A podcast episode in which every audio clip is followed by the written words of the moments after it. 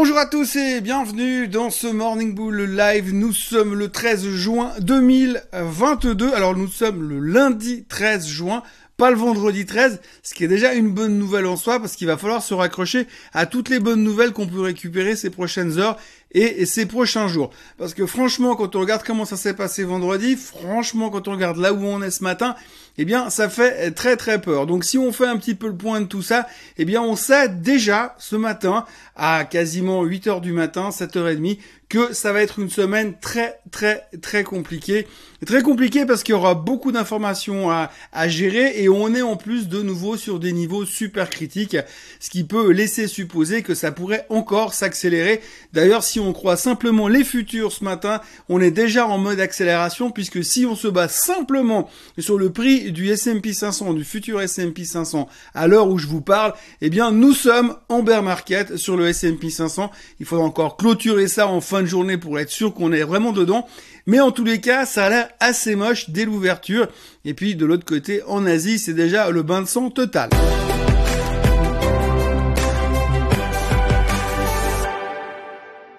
Donc si on fait un point sur ce qui se passe et là où nous en sommes, eh bien qu'est-ce qui se passe? Eh bien la préoccupation principale c'est bien sûr l'inflation, l'inflation et l'inflation, puisqu'on ne parle que d'inflation.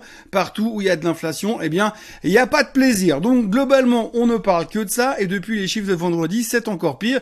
Donc grosso modo le CPI américain est sorti, vous l'avez vu, en dessus des attentes, au plus haut depuis 40 ans, au plus haut depuis le record du mois de mars qu'on avait déjà euh, bah, il y a deux mois arrière. On a fait beaucoup mieux. Alors c'est pas non plus 12% d'inflation, d'accord, mais on parle quand même de 8,6% d'inflation annualisée.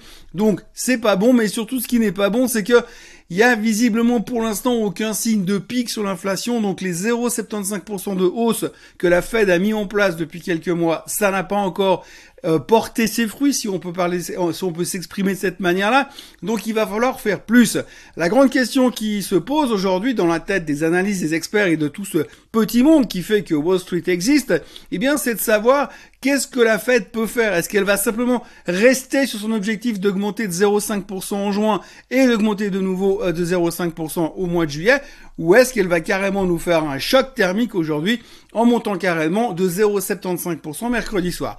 Oui, parce que vous le savez, il y a le meeting de la Fed à partir de demain jusqu'à mercredi soir et mercredi en fin de journée, on aura l'annonce officielle de la hausse des taux et de combien. Aujourd'hui, si on en croit les statistiques, 21% des analystes estiment que la Fed pourrait surprendre tout le monde et monter les taux carrément de 0,75%. Alors qu'est-ce que tout ça pourrait nous amener et qu'est-ce qu'on pourrait en penser? Eh bien c'est là que ça se gâte. Alors la problématique c'est qu'aujourd'hui, si euh, Monsieur Powell vient annoncer une hausse de 0,5% sur les taux d'intérêt, eh bien le marché va se dire ah mais c'est peut-être pas assez agressif, donc du coup on va avoir un risque quand même inflationniste derrière qui va persister. Et si derrière il vient nous monter les taux de 0,75%, on va dire ok c'est bien parce qu'il monte les taux et il monte qu'il veut casser les reins de l'inflation, mais s'il monte trop vite les taux, eh bien il va faire tanker l'économie et l'économie va se péter la figure et donc du coup on va rentrer en récession. Donc en gros quoi qu'il fasse, de toute façon il va se faire taper dessus qu'une pelle à partir de jeudi matin, parce que de toute façon il aura rien fait de bien. Il n'y a pas vraiment de solution idéale. Néanmoins, le marché va donc se voir se préparer, se mettre en position euh, atterrissage d'urgence pour savoir comment est-ce qu'il va interpréter les nouvelles. On sait de toute façon que la hausse des taux sera entre 0,5 et 0,75%.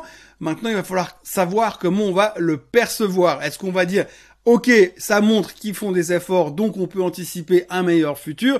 Ou alors c'est ce qu'on va simplement se dire on est vraiment parti dans une situation qui va nous mener en récession, auquel cas le S&P 500 n'aura probablement pas fini de baisser puisqu'on revient toujours sur nos anciens targets de 3400 euh, qui correspond à la moyenne mobile des 200 semaines ou alors 3000 qui correspond finalement aux extrêmes des derniers bear markets qu'on a déjà eu. Le seul point qu'on n'a pas encore vraiment abordé en ce moment, c'est la stagflation. La stagflation, c'est quelque chose qu'on n'a vraiment pas envie de voir. La dernière fois qu'on a eu une stagflation, c'était en septembre 73, 74 durant le choc pétrolier. Je vous avoue que je me souviens pas très bien parce que j'essayais déjà de, euh, de, de, de, pouvoir me débarrasser de mes pampers.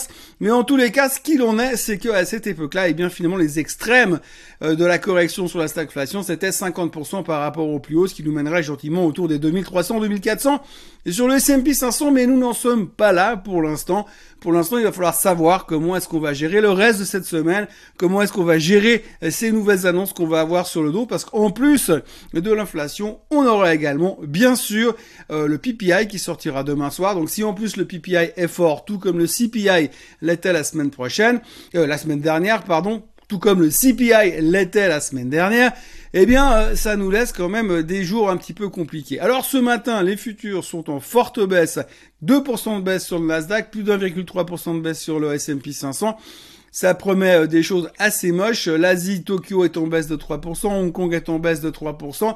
Le pétrole baisse aussi, c'est la seule bonne nouvelle du matin. Il est à 119 ce matin, mais c'est pas non plus un crash. Hein. Donc ça corrige gentiment et euh, c'est le seul espoir qu'on a pour l'instant parce que quand on regarde le reste, eh bien, franchement, c'est moche. Oui, quand on regarde le reste, quand on regarde finalement euh, les chiffres de l'inflation, on voit globalement que, eh bien, il y a ce problème sur le pétrole qui fait que ça continue de monter, forcément, donc ça freine aussi de ce côté-là. On a aussi au niveau de la bouffe, on voit quand même que euh, les prix sont en train de monter légèrement. On a des, on peut faire des comparaisons assez faciles, pas simplement en disant, bah, voilà, je vais avoir, je vais devoir payer plus cher pour avoir quelque chose, mais si on regarde le graphique qui s'affiche devant vous, vous voyez exactement ce qui présente finalement qu'en euh, payant le même prix qu'il y a un an en arrière, eh bien vous avez moins de nourriture. Donc il y a cet effet-là aussi qui pose un petit peu de problème et c'est aussi un stress général qui s'accumule en plus euh, du côté euh, du pétrole. Et ce qui est pire dans tout ça, c'est quand on regarde les chiffres de l'inflation de la semaine dernière, eh bien si on enlève l'énergie et la, la bouffe, eh bien l'inflation est quand même là. Donc il y a aussi tout le reste qui monte quand même et il y a vraiment quelque chose qui est en train de monter en puissance et on espère tout simplement que les banques centrales vont réussir à régler le cas. Alors quand on voit qu'aujourd'hui la Fed avec ses 0,75% n'y a pas réussi, on rigole déjà de voir comment la BCE va faire avec ses 0,25% qu'elle fera dans un mois et ensuite voir si, à tout hasard, les taux, euh, si l'inflation voulait pas se calmer après cet effet euh, violent qui pourrait mettre en place au mois de juillet. Donc bref, on va en reparler beaucoup et malheureusement, j'ai envie de vous dire, on va devoir passer beaucoup de temps ensemble à parler de l'inflation, de l'inflation parce que ce matin, quand on regarde les news au niveau des sociétés, il y a que dalle. Il y a que dalle parce que finalement on ne parle que ça et c'est l'unique sujet central. On a bien deux trois commentaires qui viennent du côté euh, de l'Ukraine puisque Monsieur Zelensky estime que euh, si ça continue comme ça, on va avoir euh, une famine mondiale qui va se mettre en place. Il y a des articles qui parlent effectivement que Monsieur Poutine sera en train de monter un plan quinquennal pour créer une espèce de famine, surtout dans la région du Moyen-Orient et de l'Asie, pour ensuite créer de l'immigration pour aller déstabiliser l'Occident en, priorité l'Europe, on va dire. Donc du coup, il y a pas mal de choses qui tournent autour de ça. Les gens commencent à se dire que le prochain truc qui pourrait bouger assez violemment à, hausse, à la hausse, c'est le riz. Et euh, forcément, lui, il n'a pas encore bougé autant que le reste, mais ça pourrait venir maintenant. Donc on a toutes ces choses-là qui viennent encore mettre un stress supplémentaire.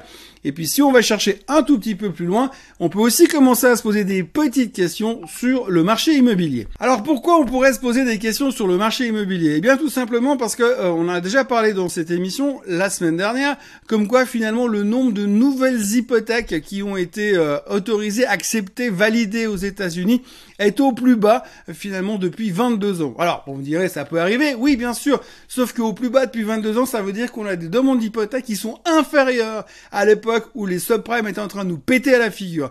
Donc ce qui veut dire quand même, c'est qu'on repart dans une période de 22 ans en arrière, ce qui correspond plus ou moins à et juste avant, juste après la, bulle Internet, là où les gens ne prenaient plus de crédit hypothécaire, et à ce moment-là, on était au même niveau. Mais plus tard, quand on a eu la bulle, enfin la, catastrophe des subprimes, même là, la demande de nouveaux euh, prêts hypothécaires était supérieure à ce qu'on vit aujourd'hui. Alors pourquoi? Eh bien c'est simple. L'année dernière, quand vous regardiez simplement euh, les prix, euh, enfin le taux hypothécaire moyen, on était à 2,6 et des poussières. Aujourd'hui, il a tout simplement doublé sur les hypothèques à 30 ans. Vous prenez une hypothèque à 30 ans aujourd'hui, eh bien, vous payez 5,2 ou 5,3% de euh, taux hypothécaire sur 30 ans. Alors qu'il y a un an, vous étiez à la moitié de ça. Alors non seulement le taux a doublé, mais en plus, le prix de l'immobilier a pris quasiment 20%. Donc euh, si vous prenez le prix moyen d'une maison à l'époque était autour de 400 000 dollars, vous rajoutez 20% aujourd'hui, vous avez des maisons qui sont à plus de 500 000. Et donc si vous prenez du, du principe que vous mettez 20% d'apport au début de cette hypothèque, et qu'en plus, eh bien derrière vous avez les taux qui ont doublé, eh bien votre loyer mensuel, il va simplement lui aussi doublé. Donc du coup, forcément, ça va ralentir une certaine demande, ça va ralentir une certaine envie d'acheter. On parle bien sûr des États-Unis pour l'instant, et euh, ça pourrait poser d'autres problèmes. Alors, il manquerait plus qu'on ait une crise immobilière aux États-Unis, en plus d'une inflation qui monte, d'une économie qui pourrait être en phase de ralentissement effrénée par une hausse des taux trop rapide de la part de la Fed, plus une crise immobilière qui nous tomberait dessus ça ferait quand même un tout petit peu bobo. Et puis comme euh, un malheur ne vient jamais seul, eh bien ce matin on a aussi euh, la crypto-monnaie qui est en train de se faire littéralement déchirer puisqu'on a euh, le Bitcoin qui est en, en chute libre verticale alors qu'il vient de péter ses supports à 28 000 et des poussières et là il est rentré directement en direction du prochain support qui est plus ou moins à 25 400 et qui correspond plus ou moins au plus bas du 13 mai lors du dernier sell-off sur le Bitcoin on a fait un reversal intraday. Alors est-ce qu'aujourd'hui on pourra à nouveau faire un reversal intraday ou est-ce qu'on va aller carrément casser, casser ce plancher à 25 400 sur le Bitcoin Le problème c'est que si on casse ce plancher, après il n'y a plus grand chose et je crois sauf erreur qu'on va en direction des 17 000 ou quelque chose comme ça. Donc du coup, ça pourrait être très moche. Sans oublier non plus que vous verrez que plus le Bitcoin va baisser s'il venait à aller baisser plus bas. Vous verrez qu'il y a aussi pas mal de boîtes qui ont acheté euh, du Bitcoin en marche, comme MicroStrategy par exemple, et plus ça va baisser, plus ceux-ci vont être peut-être obligés de vendre, donc ça remettra une pression vendeuse supérieure. Donc en tous les cas, pour l'instant, c'est pas très très beau au niveau euh, des cryptos du tout. Euh, le, le est autour des 1300, le Bitcoin donc autour des 25 600 plus ou moins à l'heure où je vous parle, mais ça peut encore bouger beaucoup. Il y a également une plateforme qui s'appelle Celsius qui fait une plateforme de lending qui a momentanément euh, suspendu ses transferts de compte à compte et ses retraits sur la plateforme. C'est une des plus grosses plateformes de crypto aux États-Unis, 11 milliards d'assets sous euh, sous gestion si on peut dire ça comme ça. Et eux ils ont annoncé donc qui pour l'instant ils figeaient euh, les retraits pour pour des raisons de marché extrêmes. Donc c'est pas un truc qui va forcément rassurer et réchauffer l'ambiance actuelle. Voilà en gros ce qu'on peut retenir de ce matin. Donc c'est l'inflation, l'inflation, l'inflation qui est le centre du monde et qui préoccupe tout le monde. Et tout est en train de lâcher dans tous les coins. On a un peu l'impression qu'on est de nouveau face à ce barrage où on met une main, deux mains, trois mains et puis finalement eh bien tout nous pète à la figure. Il y a tout qui est en train de céder. Alors je vais pas aller plus loin dans cette vidéo parce que sinon je vais tourner complètement berriche. Mais en tous les cas c'est vrai que quand on regarde ce qui se passe pour l'instant, eh bien c'est pas très beau et ça promet une semaine assez agitée.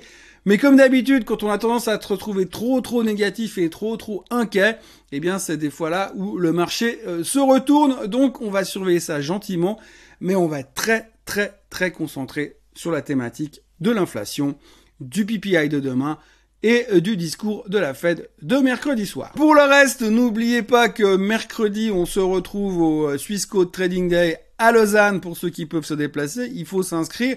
Et puis, il y aura aussi évidemment euh, tout qui sera retransmis en streaming.